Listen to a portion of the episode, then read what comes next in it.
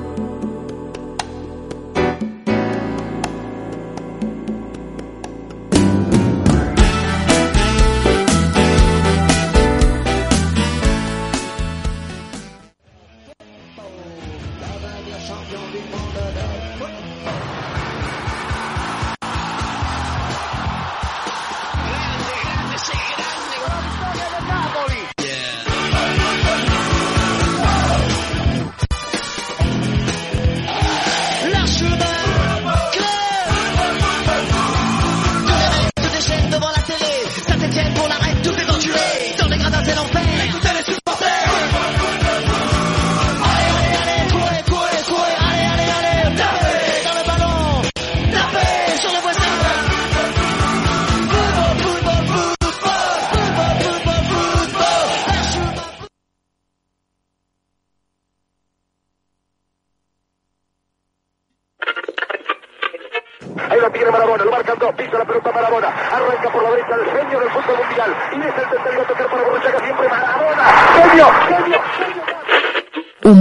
humano dos deuses, na definição do escritor Eduardo Galeano.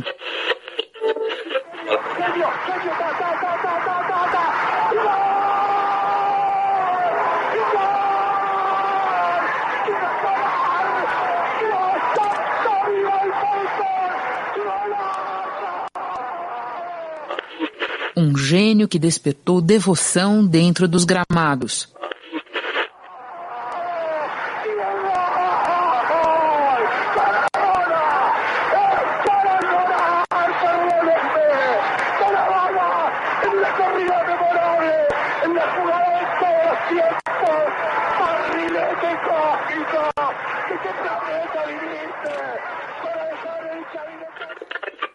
E fora deles, sentimentos contraditórios, mas sempre apaixonados.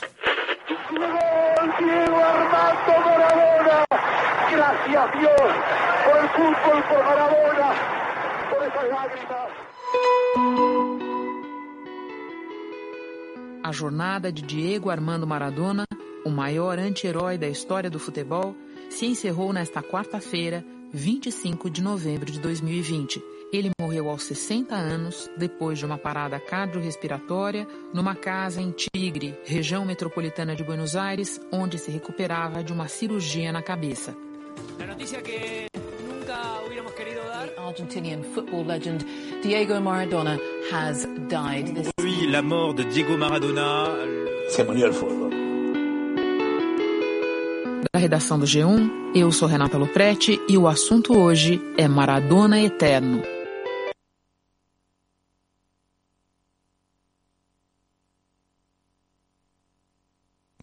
Estaba con el mute puesto, pero como decía, buenas noches. Esto es cosecha electoral.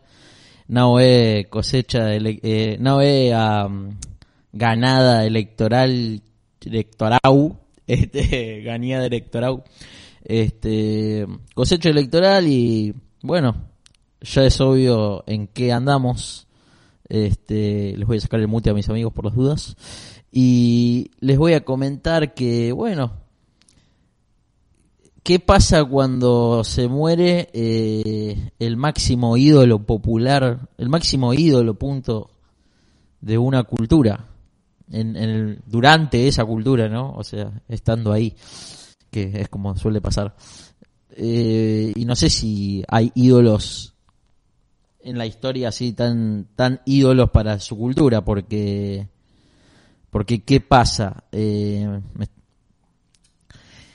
en general los siglos que van hacia el pasado que son los únicos que tenemos a mano eh, en general esos siglos tienen eh, ídolos pero no salen por la tele entonces no lo ven todo la nación a la que representa el ídolo y bueno, entonces eso ya es algo medio strange.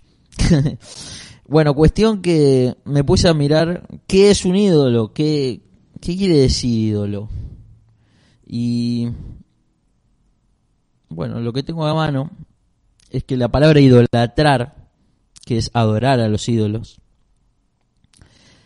o imágenes de deidades, objetos de culto.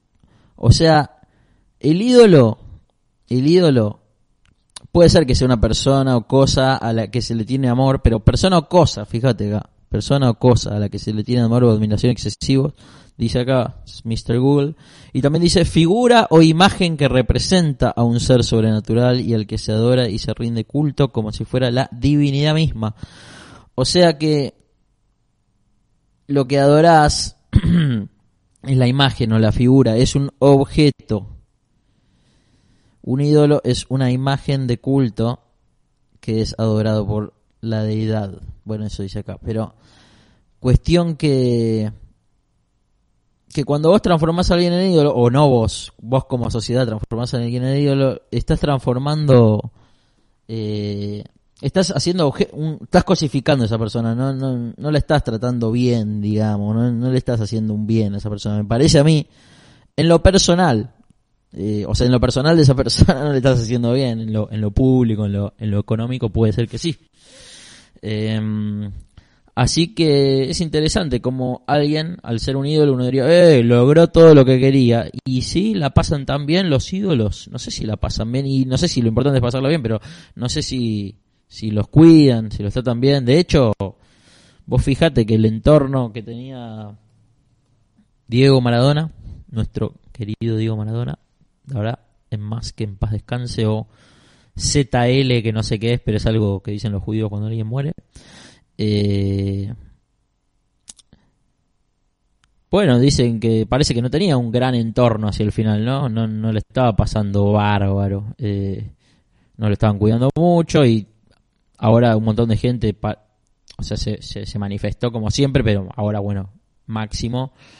Bueno, con todo con toda la gente que se manifestó, que apareció, que fue a su, a su velorio y todas estas cosas, eh, y que lo quieren. De hecho, él pasó por pasó por el lado de mi casa la la eh, la cuestión fúnebre y con el féretro y el, el cuerpo de Diego Maradona. Pasó cerca y yo lo vi desde el techo del, de mi vecino.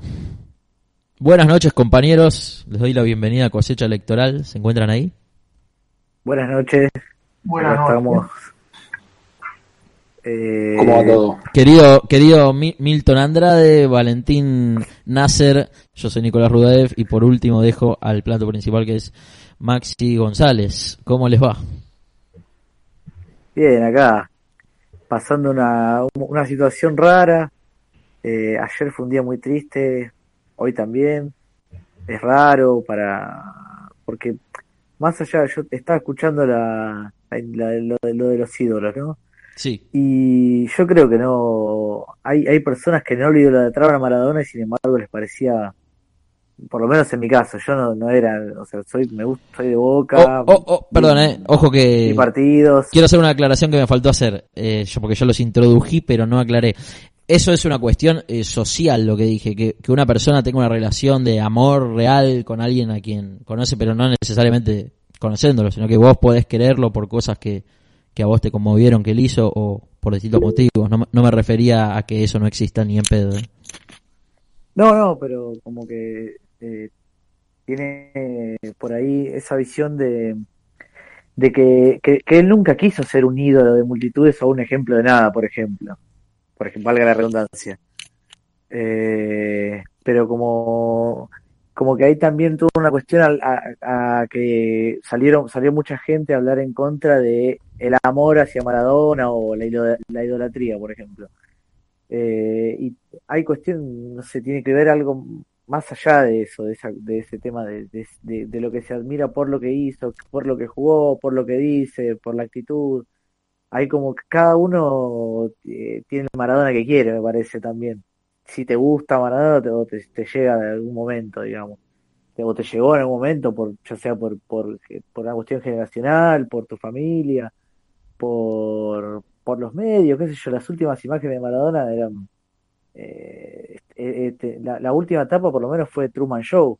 Cada cosa que hacía, cada, la intimidad, así estuviera eh, en cualquiera por, los- por la medicación que toma o por tomar el champán mezclado con la medicación, estaban todo el tiempo gente eh, queriendo, eh, bueno, lo que vos decías del entorno, pero a la vez también él, hay un video de hace un par de años que dice, yo tengo 53 años, ya no soy más Dieguito Maradona. Bueno, hace, hace, 10 hace 7 años el video, ¿no? Pero decía, yo elijo la vida que quiero y elijo el, el entorno que yo quiero y hago lo que quiero porque soy un tipo grande. Y también el, convengamos que eh, era, era alguien que, por más que pudiéramos, pudiéramos opinar de que no estaban sus cabales, que el entorno, que cómo está, que lo llevaban de la nariz, que la plata, que las minas, que los, que no, que los hijos. El tipo, para mí representa, para mí, en una opinión personal, representa una, una, humanidad, una humanidad muy auténtica, con todos sus claros y sus, y sus oscuros. Es, eh, eh, es, demasiado humano, un personaje muy, eh, un, humano completamente expuesto como a todo, a todo el mundo, no podía salir por ningún lado. De hecho, hoy creo que hubo, no sé si 70 tapas de diarios de, con todo, en todos los países casi del mundo, con Maradona.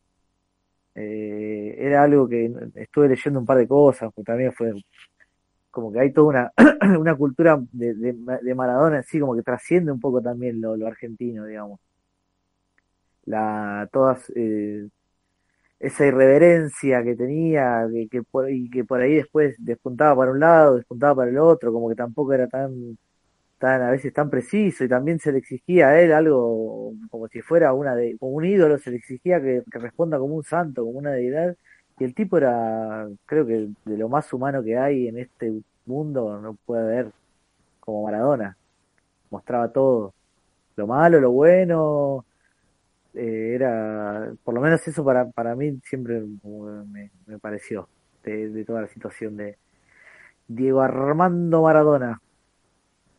Así Yo que...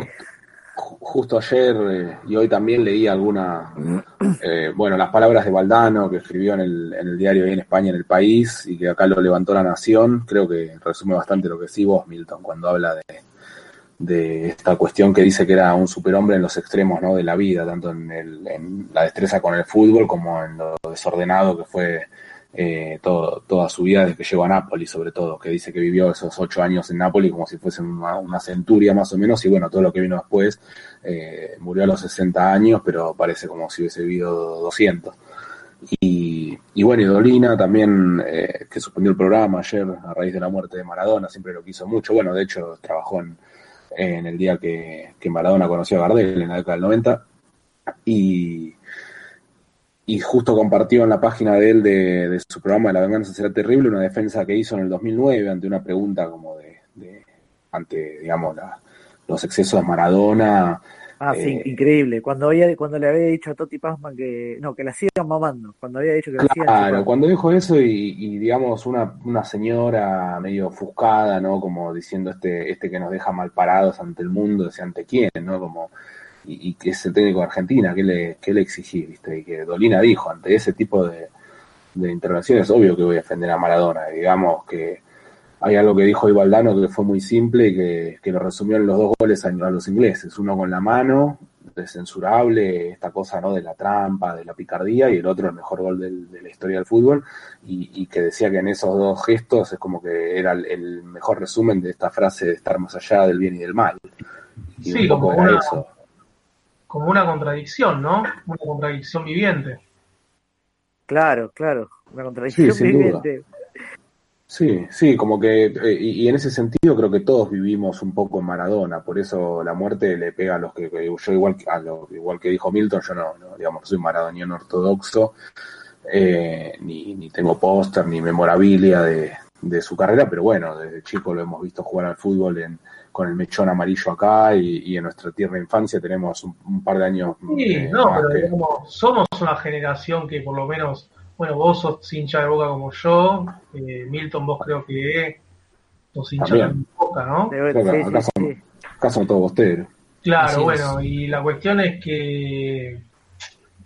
¿Cómo que no? Si jugó en la época de Bilardo, yo estaba jugando. Sí, por eso, pero digo, jugó el último Maradona y poco, no, no el Maradona que estaba en su esplendor, sino el que ya volvía de una suspensión por, por doping. Que, Está bien, la cuestión es ¿Cómo le decimos a las futuras generaciones de cómo definirías a Maradona?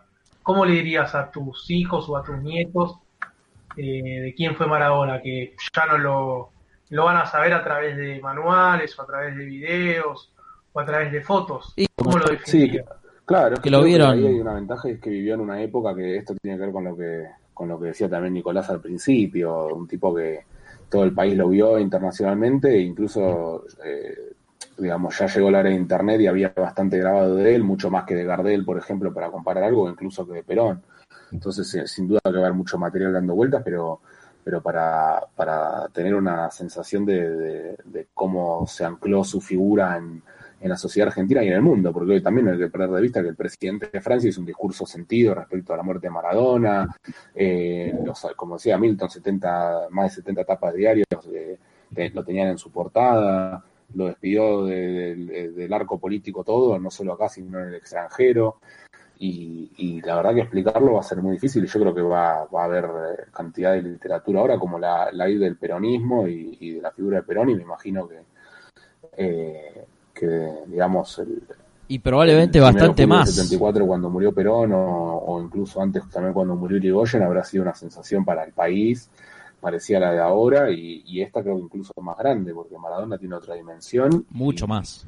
Y explicarlo va a ser difícil porque, es, eh, digamos, entre ayer y hoy ya ha habido un montón de intentos de, todos los sectores y, por ejemplo, a mí me llamó la atención los feminismos, como hubo, hubo distintas perspectivas respecto a, cómo llorar eh, a Maradona y, ahí hay un claro ejemplo de la dificultad por ahí de contarlo, ¿no? Sí, eso ayer me sorprendió también lo de no me sorprendió, pero como que eh, vi parte de, creo que es la revista marcha.org, que hubo una declaración de varias, eh, decían somos feministas y maradonianas, o cómo, o cómo, o cómo ser cómo si somos feministas bancamos a Maradona, algo así me parece, no, no me acuerdo, no me acuerdo bien, pero eran opiniones de, de, tres chicas, eh, autoras, militantes, que, que hablaban de, de una contradicción, es lo que decía Valentín también, de una, de una contradicción, porque, por ejemplo, eh, sabemos todo, todo lo malo que hizo Maradona, va, lo sabemos ahora, porque antes tampoco era, no se sabía, y también era de una época donde también esas cosas estaban más ocultas, o se callaban, o, se, o se normalizaban más.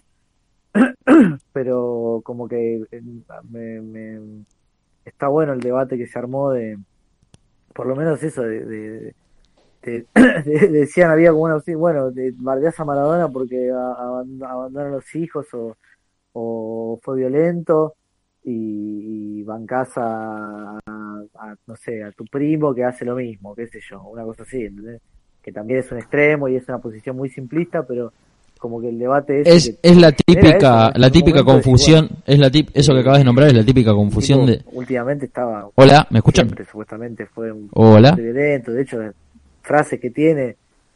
Hoy estuve leyendo frases de Maradona porque eh, me gusta oh, encontré un par que son bastante heavy con respecto a las mujeres y a y a, y a, frases homofóbicas pero bueno también el tipo creció en un contexto que era que eso era es lo normal digamos era lo normal qué sé yo, no, no, no, no es para justificarlo ni para buscar como bueno un, cierre de, decir, bueno, definirlo ahí, pero el debate que se, que se armó en, las redes eh, estuvo bastante bueno, interesante y como que se, se sacaron buenas reflexiones.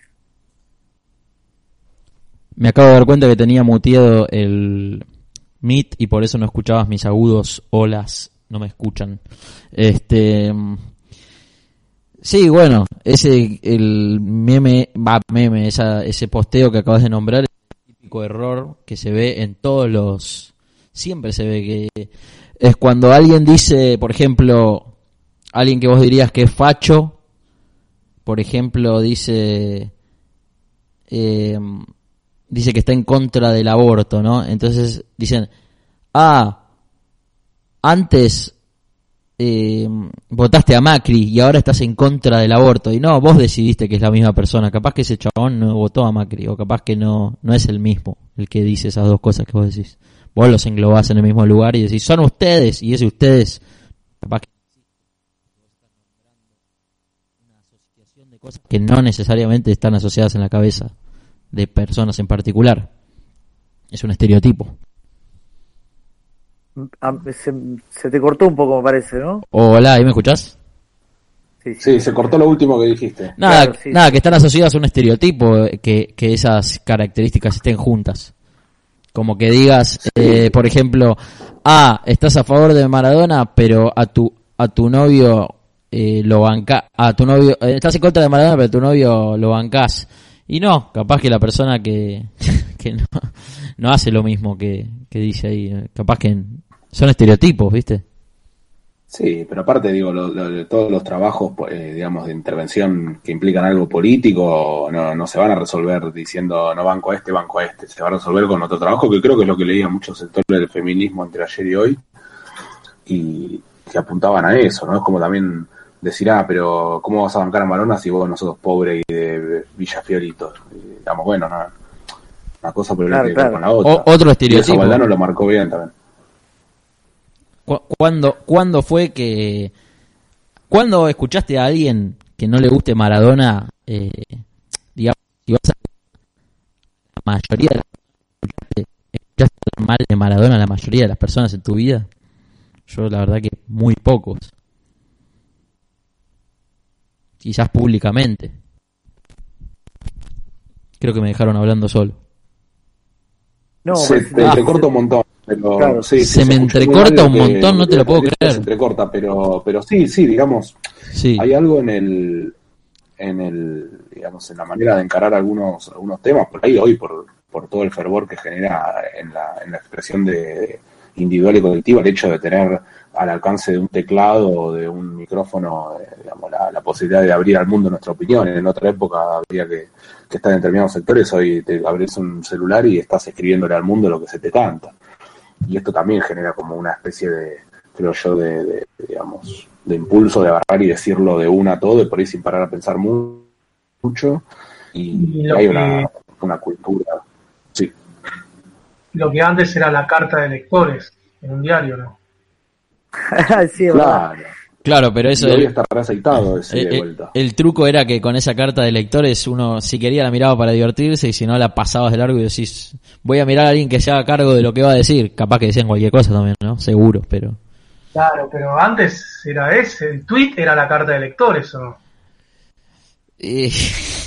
ahora quedó. ahora la carta de lectores se convirtió en toda la, todo el medio de comunicación. Es todo carta de lectores. Sí, digamos, uno, El editor es Zuckerberg. Está bueno, que se democratiza la, la palabra, bueno, pero como dice Maxi, uno puede decir lo que quiere. Claro, pero es como si te dijeran, miren, ustedes pueden escribir lo que quieran en este pizarrón y lo va a ver todo el mundo. Y también puede escribir todo el mundo. Entonces el pizarrón está completamente lleno de palabras. Entonces no, no, no, no puedes escribir nada. Es pura palabra. Entonces escriban lo que quieran. Total, nadie lo va a ver. Si lo que uno escribe eh, lo ve todo el mundo. Yo creo que parte de, la inteligencia este de Zuckerberg es, justamente tratar de, de, poner eso para cierto tipo de audiencia y así. Y, y exactamente.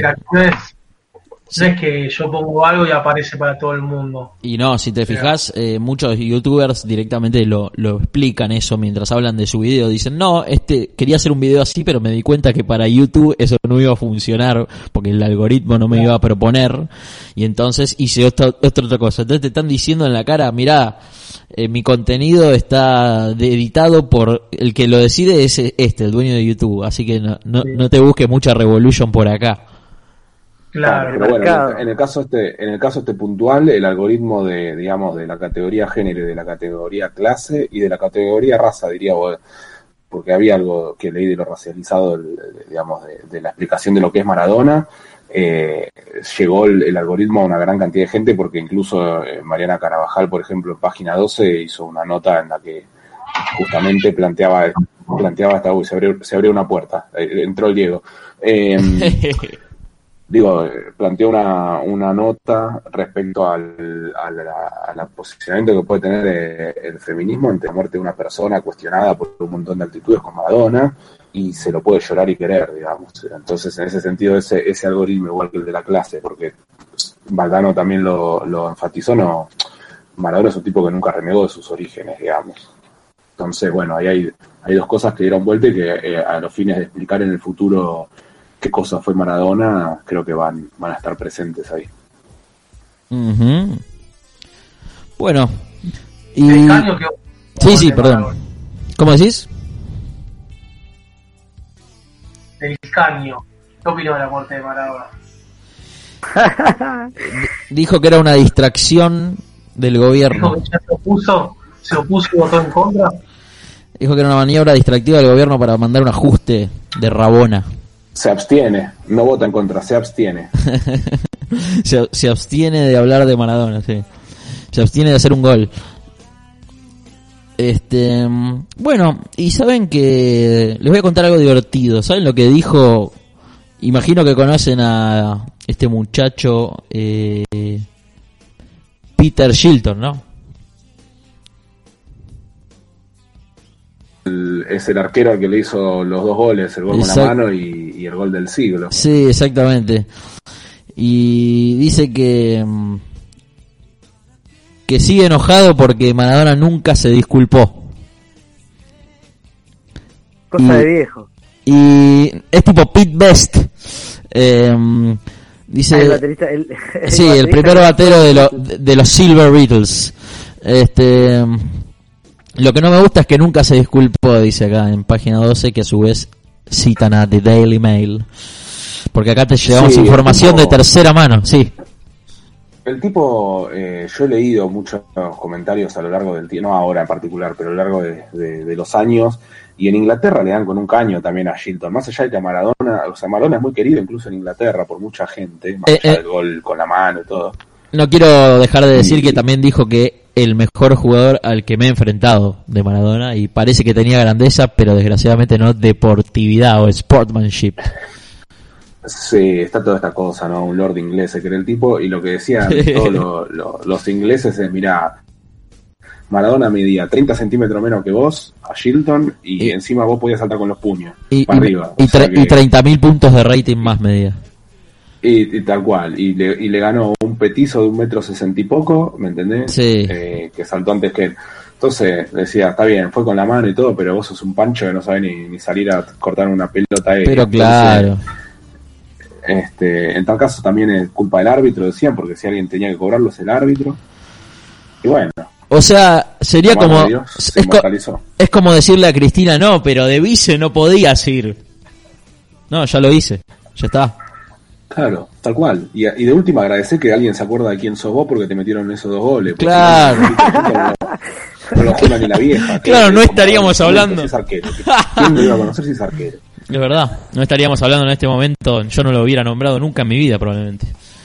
Este, ni siquiera página 12 lo hubiese nombrado. no, por ahí no hubiera existido página 12. Este, mm, no, eso no tiene nada que ver. Eh, bueno, entonces vamos adentrándonos en los asuntos del día. Eh, creo que tenemos algo de que hablar, ¿o no, mi querido Max?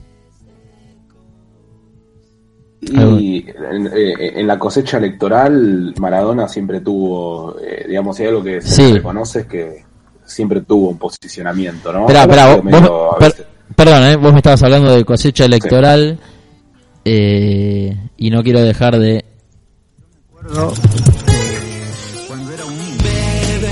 Perdón, eh.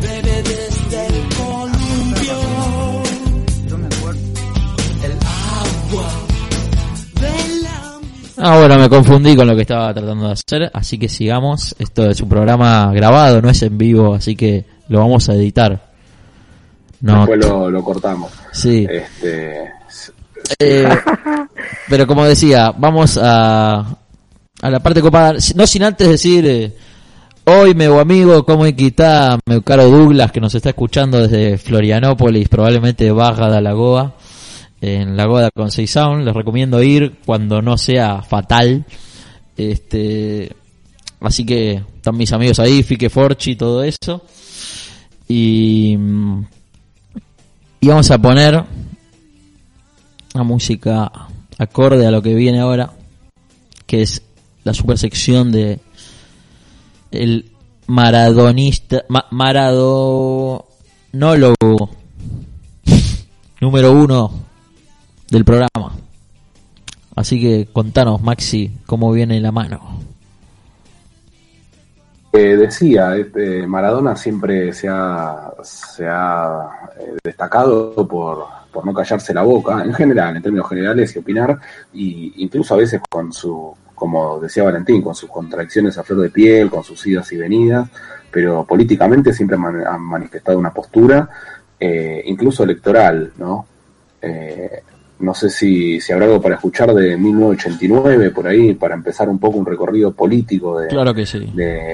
del Maradona, este, desde, digamos, debe haber más atrás, pero no, no vamos a registrar desde la primera elección eh, digamos, eh, post campeón del mundo, ¿no? Algo del 89.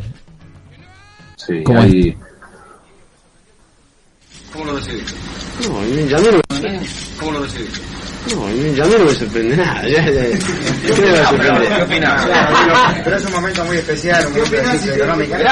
No, no, no, yo, yo, yo respondo todo. Yo quiero que Menem sea el mejor presidente que tengan los argentinos de acá, no sé, al 3000 quiero quiero que, que, que Menem sea realmente que, el que dé las soluciones que, que Alfonsín nos dio. Eso, eso es lo, lo que quiero, pero tampoco le con esto le echo la culpa a Alfonsín, porque esto ya estaba medio en camino a, a, tener la crisis que tenemos hoy, ¿no? Vos cuando asumió Alfonsín te reuniste con él, tal vez te podrías llegar a reunir con el doctor Menem. Me gustaría hacerle una nota también para, para, mi, para mi transmisión que tengo en... en... ¿Qué le, qué le Me gustaría... ¿Cómo se lo ve también en Italia, Diego? No, se lo ve bien, ¿eh? Se lo ve bien, se lo ve respetado. Parte mi señora me contó que, que, que está bien, que, que, que, habla muy bien. ¿Qué le preguntaría? No, ¿Qué le preguntaría? ¿Qué va a hacer? ¿Qué va a hacer?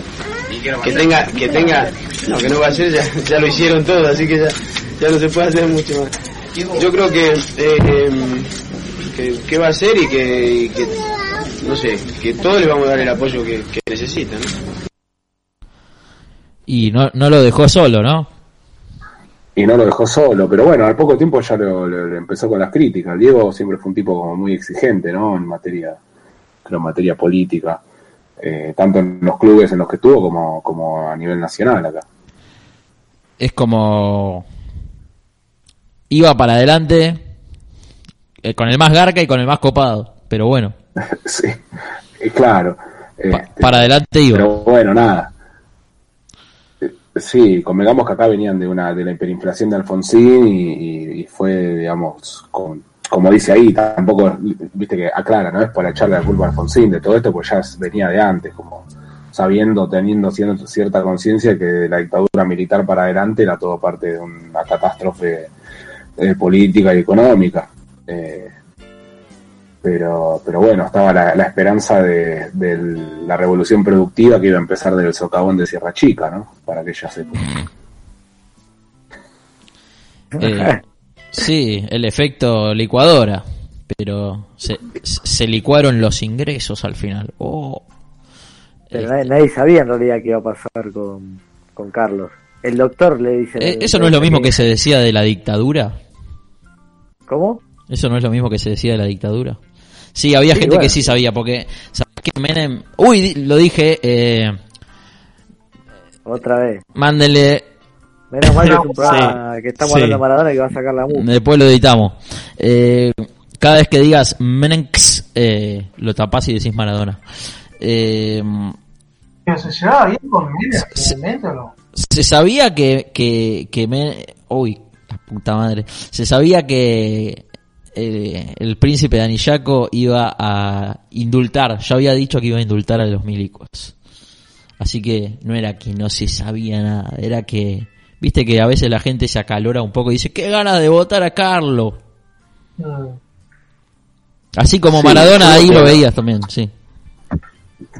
Sí, no, no, sé si era lo, primero en lo que justo Maradona iba a poner el ojo, digamos. Y mucha de la sociedad argentina en ese momento también, ¿no? Porque por algo estuvimos tanto tiempo con el indulto todavía vigente. Eh, pero bueno, económicamente creo que es donde estaba puesto por ahí el eje en esos días, en lo que el, café te lo cobraban antes de tomártelo. Sí. Y era la vuelta del peronismo también y aparte la vuelta del peronismo desde, desde Perón mismo, bueno, o Isabelita en rigor. Me, me salió un indulto, tengo que ir al dermatólogo. Este... Y bueno, Alberto supuestamente ahora está indultando a algunos, eh, no, de, no, no en los papeles, pero hay algunas cosas que están ahí, que, están, que está cediendo por ahí que... Ah, sí. ¿Como cuáles? Y por ejemplo, la, la parte, ¿se acuerdan de lo que fue de Vicentín? ¿Qué pasó? Momento? Que era, él fue con una iniciativa muy festejada por todos nosotros, eh, y después como que no, que no sé qué, se, me quedé marcha atrás porque también había todo un tema, un trasfondo ahí. Y vos decís que eso va a quedar así. Y para, en apariencia. ¿Cuál es con lo mismo con Carlos. No, para nada, para nada lo para largo, para largo porque está el, tema de, la, de, las auditorías que pidieron los bancos internacionales, como que ahí ya hay, creo que es una causa bastante grande y, y como pasa con la causa de los milicos también, la causa grande tardan un montón de años. La de la ESMA, ¿cuántos años fue? Digamos, la, hicieron bastante rápido igual, pero todavía quedan partes de esa mega causa que sigue jugando a personas. Mm, mm, mm, y respecto a lo que decía Valentín de la relación con de Maradona con el con el Carlos, eh, eh, hay un audio ahí del 91 para, para escuchar, que puede echar un poco más de luz. Así es, y salimos con el audio 2. ¿A qué atribuye las sorpresivas declaraciones de Diego Maradona? ¿A qué atribuye las sorpresivas declaraciones de Diego Maradona que lo ha acusado a usted inusualmente duramente? No sé, y por supuesto que no voy a entrar a, a polemizar con, con Dieguito, le digo así porque realmente lo quiero. Además, ayer creo que ha quedado patentizada la actitud mía respecto a Dieguito en un reportaje que me hiciera hace 15 días, Kike Wolf. Yo nunca crucé una sola palabra con él y jamás tuve una palabra desconsiderada para con su persona, todo lo contrario. Así que no sé, no sé a qué atribuir. Muy bueno. Eso es del año no, el año 91 Maradona había dicho que se iba a radicar afuera, que se iba al país, fue después de, de si no me equivoco, de un operativo que se hizo cuando vivía acá cerca de en Caballito, eh, y se hizo un operativo en el que ya lo había suspendido por doping, este y le habían hecho un operativo y le habían, encontrado droga. Este, que él de hecho cuando lo suspendieron la primera vez había dicho que era una venganza por eh, eh, por el Mundial del 90, porque bueno, no sé, se habían vengado de él por ganar la Italia en el Mundial y parece que decía que en Italia lo habían cagado.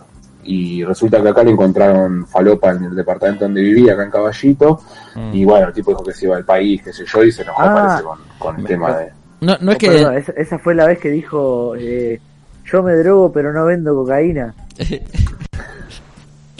Mira, no sé si fue esta o otra de las que vino después, porque hubo una seguidilla en la década del 90 que. Sí, bueno, nada. En realidad lo que hacían era encontrar una casa, veían cocaína y decían, me parece que acá vive Maradona.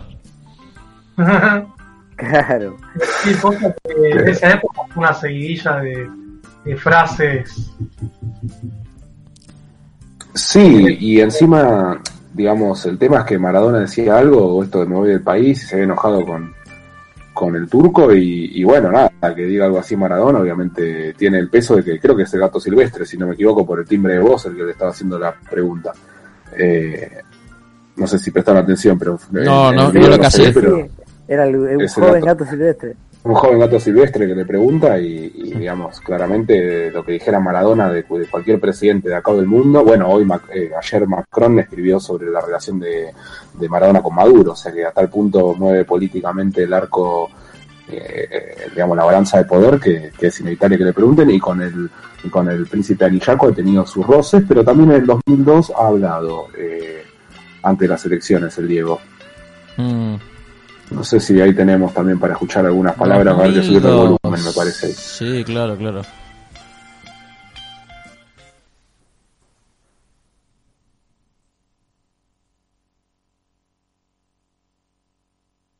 Esto, esto el 2012 lo decía Majul, estaba con Coppola en, su momento en la cornisa. Majul, eh, Luis, eh, eh, digo... Luis, No, se llama Luis, se llama eh, Luis Miguel. Vamos con... Eh, uy, che, pero no digas eso, ¿no? Porque me tengo que agarrar... No tengo tantos huevos. Bueno, ahí vamos.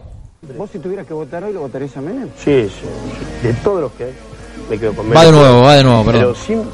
Si tuvieras que votar hoy lo votarías a Menem? Sí, sí. De todos los que hay, me quedo con Menem, pero, pero sin, sin pegar. Sin pegar. No tengo ninguna duda que, que esto eh, se hubiese resuelto el hambre si hubiese resuelto con Menem, seguramente. Menem es el mejor. Menem es el mejor, Obvio, obvio, escúchame. Dualde no pudo ser presidente porque la gente realmente no lo quiso. Y se metió después del quilombo que se armó en diciembre. ¿Vos si tuvieras que votar hoy lo votarías a Menem? Sí, sí. De todos los que hay, me quedo con Menem, pero, pero sin, sin pegar, sin pegar. No entendía quién quería votar Maradona en el 2002. Estábamos previo ya a las, a las presidenciales, ¿no? En la que de hecho sacó el primer lugar y después se bajó de balotaje. Sí, increíble. lo menciona Dualde en un momento y hay una también una de las frases que vi hoy que decía a Dualde si me lo encuentro en el desierto le regalo una anchoa. Ah, sí. Le tiro una anchoa. le tiro una anchoa cuando fue lo de que eh, lo habían, cuando fue lo del jarrón, la época del jarrón, me parece. Claro, la época del jarrón. Era, sí. era gobernador, ¿no? Cuando fue lo Claro, era gobernador y que empezó a poner el, toque de queda, no, el toque de queda, el corte de los boliches a las 3 de la mañana. eso fue después, el corte de los boliches fue mucho después. Esto ah, de, lo del jarrón viene de otra cosa. Sí, algo que, que tiene que ah, ver con un audio que es del 96 que tenemos también. disculpen, pero antes de reaccionar a ese super encadenamiento tengo que decir que lo del jarrón marcó mi vida porque en la había una revista que traía juegos para PC, que no me acuerdo cuál era, creo que era PC Juegos o algo por el estilo, y tenían sus propios juegos que venían ahí y tenían el juego de, de Samantha Farhat y Natalia Coso con el jarrón, no me acuerdo qué había que hacer. Así que eso me quedó marcado. Vamos a el audio del 96.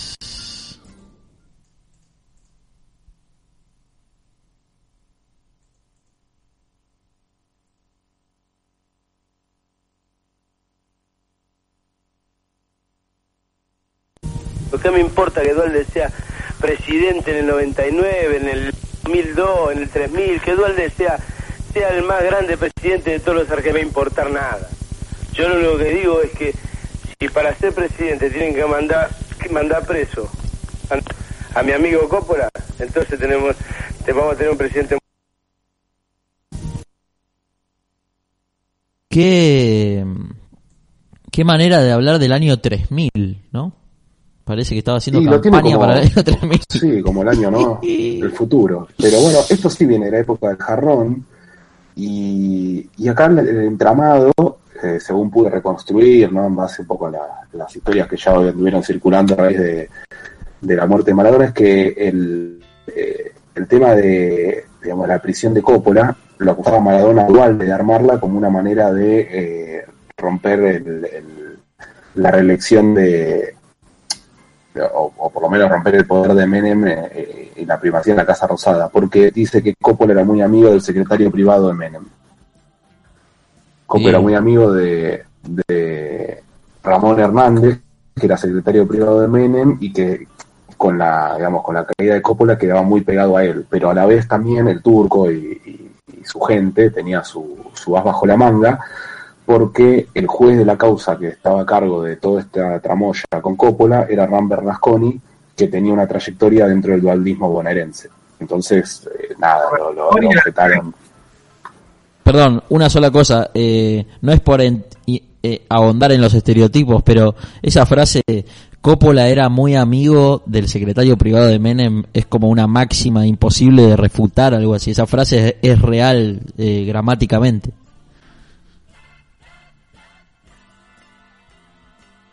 Sí, Valentín, ibas a, acotar algo de Bernasconi, creo. Que Bernasconi era el juez que lo puso preso a Coppola, ¿no? Justamente, justamente, y es, y es el que objetaron desde del menemismo y terminó con juicio político el tipo, por fraguar pruebas. Supuestamente parece que al final lo Y ahí la canción de Samantha, Samantha Fargat, ¿no? ¿Quién me la puso? De Samantha Farhat, tal cual. Ah, yo pensé que ibas por la de... Tal cual. ¿Cómo pegaron tanto esos personajes en la, también la historia que, se acuerdan? Bueno, el, el, Samantha sacó un disco y Machito Ponce tenía un tema que sonaba en todos lados. Lo acabo de cantar. Bueno, cuestión que al final Maradona dijo que era muy triste que Dualde para hacer una campaña para presidente tuviera que meter en cara a un pobre tipo, dijo por Coppola.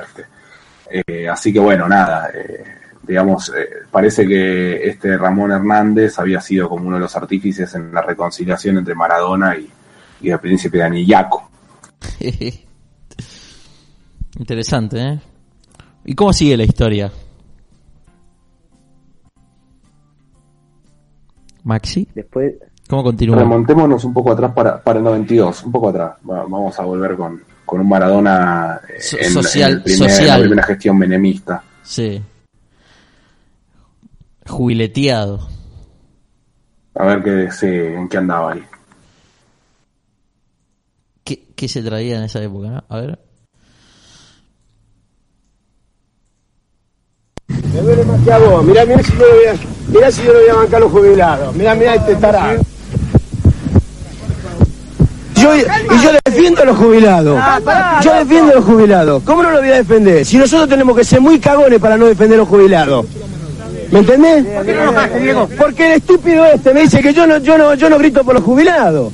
Pero ¿cómo no me voy a enojar, viejo? Nosotros los, pero por su, a muerte estoy con los jubilados, ¿me entendés? Porque lo que, lo, que le hacen es una vergüenza. Maradona igualmente ellos intentaron caminar al lado suyo, a muerte. Esto era de la época de, digamos, los comienzos de las AFJP y la marcha por la recomposición de las jubilaciones me iba al, velorio de José María Muñoz, del relator, y de casualidad pasaba por un lugar que había una protesta de jubilados y lo, agarraron al Diego para que diga algo, ¿viste? Entonces había un grupo que lo acusaba de que en verdad se estaba yendo, eh, y bueno, ahí se enojó y salió a decir que no, que no apoyaba a los jubilados, y parece que caminó con ellos, eh, no sé a dónde iban, y después agarró y se fue al velorio de, José María Muñoz. Eh, es muy bueno porque en, en internet está, en YouTube está el video de esa secuencia y se enoja muchísimo Maradona porque le roban la gorra. También, le había robado la gorra y se quejaba con el representante que lo, o con el hermano, no me acuerdo, que lo hizo caminar un montón y dice que tendría que haber ido en auto. sí, sí. Así es. Eh, pero bueno, bueno, así, así fue el Maradona en, los 90, que bueno, ya de los 90, cuando vuelve a, a Boca, eh, digamos, todavía vuelve antes de la presidencia de Macri, que asume en el 95 y empezó con roces con el expresidente de Boca y, de los argentinos en muy poco tiempo en el club. Así que ya para el 97 había algunas declaraciones picantes de Maradona ahí. Mm, para el 97, ¿no? Ah, sí, un poco antes también ya había empezado, pero en el 97 ya empezó a despacharse con artillería gruesa, con el cartonero Baez. Con el cartonero, justamente con el cartonero Baez. ¿Se metía con los mamertos, decís vos?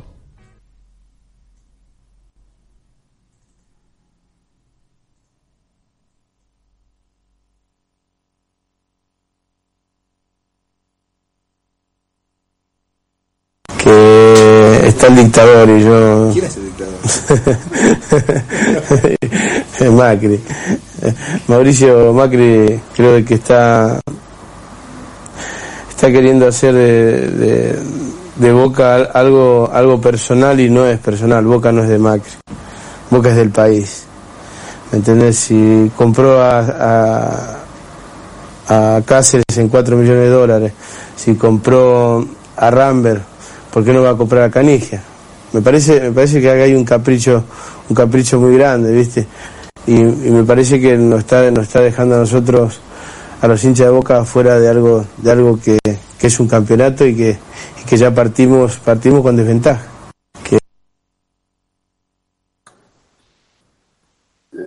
desde ahí ya había estado mal con Macri. Vieron que hace poco eh, Macri salió a, comparar a Cristina Fernández con Maradona en cuanto a lo irracional, que decía que, el peronismo tiene que sacarse encima a Cristina porque es eh, igual que Maradona cuando lo tuvo que retirar de boca. Sí, eh, sin querer... Fue fue, para, esta época. confesando sin querer que que en realidad justamente cuál es el chiste y los seres humanos somos algo irracional. Si fuera todo racional lo más lo más racional sería asesinar a un montón de gente y que queden solamente los poderosos no eso es perfectamente racional pero el chiste es que somos irracionales tenemos emociones. Sí además tal cual era una virtud. Sí eh, que además eso de, en la comparación que hace Macri son eh, dos ídolos populares Hoy había una frase de, un chico en Plaza de Mayo que dijo, eh, bueno, se fue, se fue, se nos va el Diego y por, lo menos nos queda, nos queda Cristina. Y Macri poniéndose en contra de esas dos figuras populares, que se puede gustar o no, representan a, un montón de, gente en este país. Es que hay algo que, bueno, es muy importante, pero en este caso voy a decir otra cosa, que Cristina eh, tanto como Maradona, eh, además de ser súper, no súper talentosos, sino eh, mucho más que talentosos, como otra cosa que no se llama ser talentoso, sino que es como si estuviera haciendo otra cosa diferente a la que hacen los demás. Y si te fijas, eh, Maradona flashea a la gente a la que no le importa el fútbol también.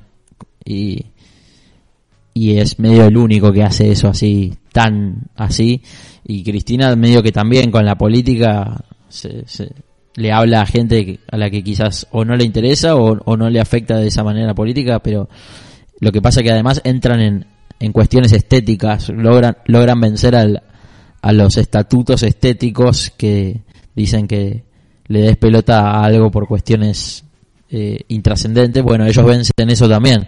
Entonces, bueno, ahí queda otra cosa que la voy a decir después. Y, en ese sentido, bueno, Maradona es, alguien que ha movilizado y de hecho a, Macri, así como, como en su momento le, en este audio del 97 ya le, cantaba a las 40, digamos, ahora le respondió también y fue las últimas cosas, intervenciones políticas antes de morir de Maradona, porque eso que dijo Macri de, de, racionalidad de Maradona y, que Boca se lo tuvo que, que, sacar de encima como el peronismo debería sacarse a Cristina, Maradona le respondió que él se fue, que Macri no lo echó y que, y que bueno, que debería él en tal caso fijarse el daño que le hizo a la gente, que dijo por dos generaciones y unas cuantas cosas más, digamos. Algo que no le dijo, algo que no le dijo, por ejemplo, Messi en el 2018 antes de irse al Mundial de Rusia, que se quedó callado agachando cabecita y escuchando a Macri que le, daba un discurso patético antes de irse al Mundial. Bueno, acá estamos exigiéndole a Messi, porque antes dijimos que el Sí, yo le, hubiese exigido en su momento que dijera algo. Igual te van con 100%. decirle algo. Messi es imputable. A vos no te pueden hacer nada. Vivís en Barcelona, decirle algo. Y bueno, pero la mayoría, hay, hay muchos, eh, hay muchos eh, exponentes de que con mucha exposición, mucho poder, dije, no sé si se cortó, eh, que, mm, que bueno, no dicen nada, solo viven su vida y queda ahí la cosa, qué sé yo. Eh, Vamos a ir con lo que dijo en el 2020. Eh, no, eso es lo ah. que resumió ahora para, para, para cortar, vamos con el 2010, con el 2010. Ah, perdón, 2010. Vamos con eso, así resumimos. creo que fue un masazo para todos. Eh, creo que Eh, todo el mundo está de la misma manera que estoy yo. Eh, yo lo, fui a ver hace poco tiempo y lo vi bien. Estaba, estaba sereno, estaba tranquilo. Estuvimos hablando, hablamos, hablamos de fútbol. Y, bueno, lo de ayer fue algo que no que yo no me lo esperaba. Yo eh, todavía la desperté a Vero y le dije, le dije qué, humor negro, qué chiste malo. Y, después empecé a cambiar y a cambiar y a cambiar y, y cuando, cuando caí en que, en que Néstor había fallecido, eh, me pareció algo increíble, algo increíble porque me parece que en el momento donde, donde nosotros estamos saliendo y tenemos un luchador, un batallador, como yo le dije, que se pelea con, Estados Unidos y con Santiago del Estero, no tiene ningún problema, o no tenía ningún problema lamentablemente. Eh, perderlo para nosotros es, es, es terrible, es terrible. Argentina perdió un gladiador, un hombre que, que se la jugó siempre, que nos sacó del pozo y que era respetable en todo, en todo. Eh, yo no tuve una, una gran amistad con él, pero lo poco que tuve contacto me pareció un tipo que, se la jugaba por sus ideales y el que se la jugó por, los, por sus ideales fue el Che Guevara, que es mi ídolo, y, la verdad que Néstor tenía muchas cosas del Che Guevara. A la presidenta en estos momentos, ¿qué, cuál es el mensaje que le querés hacer llegar? Que siga para adelante, que estamos todos con ella estamos todos con ella. Eh, escuchaba hablar a, ayer a, a los que están en contra y, hoy, hoy eh, Néstor es el mejor. Eh, me pareció, me pareció muy hipócrita todo, pero pero estos contras quiero que quiero que Cristina los, pelee como los peleaba Néstor y de esa manera vamos a salir adelante. Porque en la Argentina hipócrita eh, tenemos que matar la hipocresía tenemos que demostrarle lo que demostró Néstor y Cristina aguante que nosotros estamos al lado de ella para lo que necesite para dar lo que quiera por una Argentina mejor Excelente. Bueno, siempre claramente ha expresado como una voluntad política, siempre más cerca de, digamos, de, un sector, incluso durante el menemato no, no dejó de ser el partido peronista. Eh, y bueno, yo creo que es uno de los tantos motivos para, para pegarle gratuitamente a Maradona de, toda una parte de un sector, los contra, como dijo ahí mismo, ¿no? Y hasta en un punto podríamos pensar que está hablando de su propia muerte, capaz, ¿no? Como esta cosa de, de yo hablé la semana pasada y lo vi bien, tranquilo, ¿no? Como no lo puedo creer. Mm. Y, como el que vendrá después, ¿no? Yo, me enteré de la muerte de Kirchner de la misma, una forma muy parecida a la de Maradona. Estaba viendo, estaba ahí cerca de mi viejo mirando los canales de noticias y de repente veo uno y dice, Néstor Kirchner grave de salud. Le digo a mi viejo, Néstor Kirchner grave de salud. Dice, ah, ponen cualquier cosa. Dice. Le digo, cambio de canal Néstor Kirchner internado grave. Néstor Kirchner, mi viejo, ah, cualquiera. Y ahí digo, murió Néstor Kirchner. Y ahí mi viejo dice, no pueden ser tan hijos de puta, dice. Y un poco lo mismo que le pasó a Maradona, viste que Maradona dijo lo mismo, como sí, sí, sí. cambió, cambió y decía, decía qué chiste malo, qué chiste negro, viste que decía. Exacto, exacto. Eso es lo que estaba comentando, que se asemeja mucho y bueno, debe ser en lo más parecido que fue mi vida la de Maradona. Este, entonces... ¿Se acuerdan de la contracumbre del No al Alca? Y claro. Que estuvo en el tren, ahí en el trencito. en el tren, ¿no? Cuando iba a Mar del Plata. que se fue con, Lula y con Chávez en el tren. Y con Lugo, me parece también Lugo. Sí. Qué increíble. Eso, esas cosas, eh, o sea, expresar eso, de meterse ahí cuando, o sea, no, no, no sé, hay mucha gente que lo criticó por eso, o sea, no, digo, no te ves que en política, le decían, y el tipo siempre hizo lo que mm. quiso. Pero no me viste, no, no me viste que todo el tiempo apoyaba a Menem, por lo menos ahora estoy pegándola.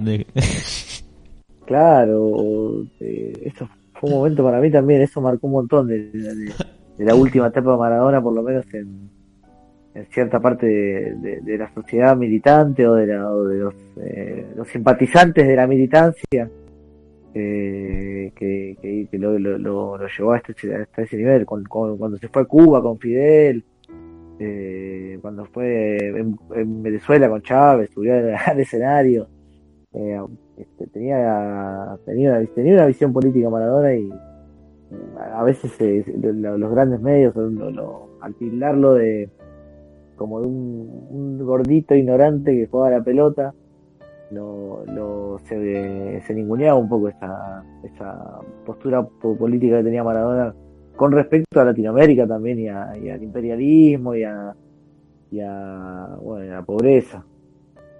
Hmm. Eh,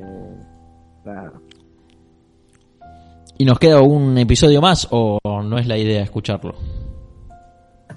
No, no, yo creo que con esto, con esto por lo menos al breve recorrido por, por los últimos dos décadas o, tres, bueno, de, Maradona estamos, estamos hechos porque se, se ve a una persona que siempre, eh, un poco desde, por ahí a veces de, su prepotencia o, desde su, sus saberes eh, y de su praxis, con más o menor tino, pero siempre ha, ha expresado una postura política. Exacto. Eh, a mí me gustaría como última cosa que quiero decir yo en este programa, después supongo que el cierre se lo podemos dejar al querido Maxi porque la tiene más clara con estos temas, pero para mí lo interesante de Diego Maradona, además de todo lo que ya se sabe, es que, bueno, esto capaz que también ya se sabe, pero él eh, como ídolo que ya hablamos que el ídolo era este objeto, imagen a idolatrar, que puede ser la cosificación de una persona, lo que quieras, aún así me parece esa parte que uno diría, ah, bueno, no es la mejor parte, bueno, no, sí, era una muy buena parte, porque era un ídolo disruptivo, aún cuando apoyaba a neoliberales, bueno, pero en el fondo él era un ídolo disruptivo igual, seguía siendo una persona no no no no limpia y aceptada por por el mercado, digamos, del todo. Entonces, eso fue muy bueno en quién fue Maradona para mí. Yo ya me despido con estas palabras y pueden decir lo que quieran, compañeros.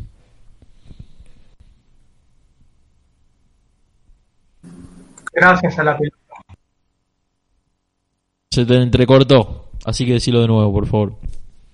Gracias a la pelota. Excelente. Y la pelota no se mancha. Gran frase. Yo me equivoqué y pagué, pero el fútbol no tiene la culpa. La pelota no se mancha.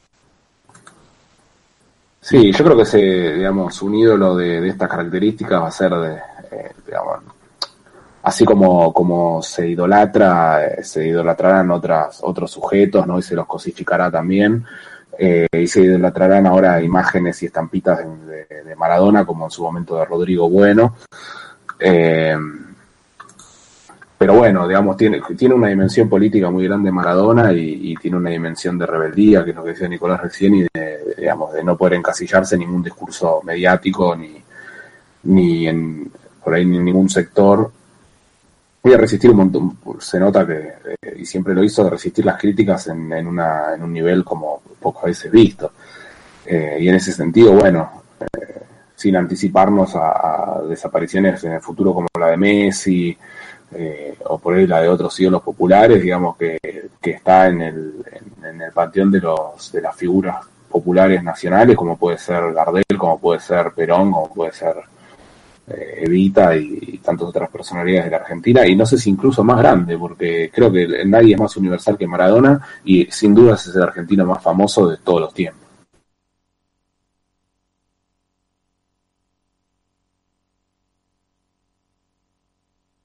Mi, primer sueño es jugar en el Mundial. y el segundo es salir campeón de octava y, y los que siguen el campeonato. Golpearon la puerta de la humilde casa, la voz del cartero muy clara se oyó y el pibe corriendo con todas sus ansias al perrito blanco sin querer pisó. Mamita, mamita, se acercó gritando, la madre extrañada cruzó el piletón y el pibe le dijo, riendo y llorando, el club me ha mandado hoy la citación, mamita querida, ganaré dinero, seré un Maradona, un Kempes, un Holguín, dicen los muchachos del norte argentino que tengo más tiro que el gran Bernabé. Vas a ver qué lindo cuando yo en la cancha mis goles aplaudan, seré un triunfador. Jugaré en la quinta y después en primera. Yo sé que me espera la consagración.